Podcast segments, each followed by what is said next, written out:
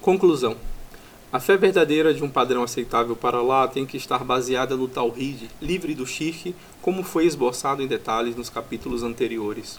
Ou menos que isso representa um aspecto de idolatria e ou descrença, indiferente de quão firmemente aqueles que associam parceiros a Deus professam a sua fé nele ou quão habilmente eles racionalizam suas práticas não sancionadas.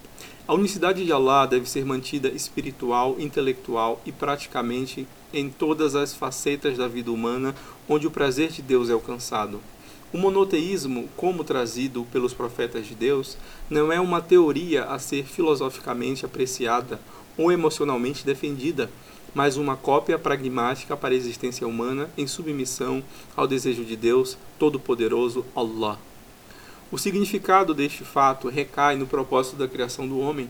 Allah disse: Não criei os gênios e os humanos, senão para me adorarem. Sagrado Corão, capítulo 51, versículo 56.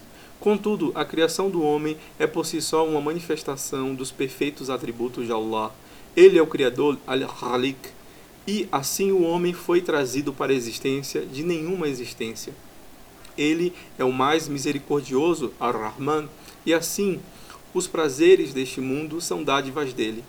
Ele é o mais sábio, Al-Hakim, e assim ele proibiu as substâncias e atos que são perigosos para o homem, enquanto permitia aqueles que não são. Ele é o indulgente Al-Ghafur, e assim ele perdoa aqueles que se voltam para ele com arrependimento sincero.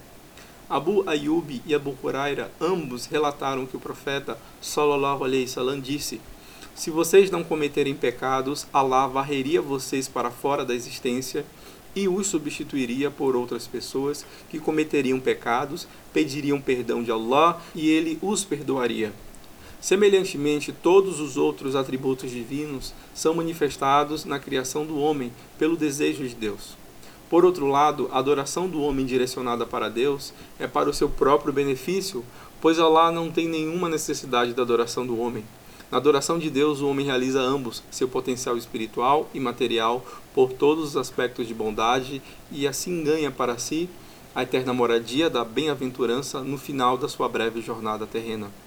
Consequentemente, a religiosa maneira de viver, o Islã, fornece meios de tornar cada e todos os atos humanos, não importa quão insignificante ou mundano possa parecer, nos atos de adoração, desde que sejam cumpridas as duas condições básicas a seguir. Primeira, o ato deve ser feito conscientemente para agradar somente a Deus. Segunda, deve ser feito de acordo com a suna do mensageiro de Allah.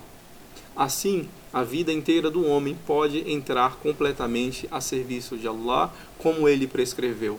Dize: Minhas orações, minhas devoções, minha vida e minha morte pertencem a Allah, Senhor do universo. Sagrado Corão, capítulo 6, versículo 162.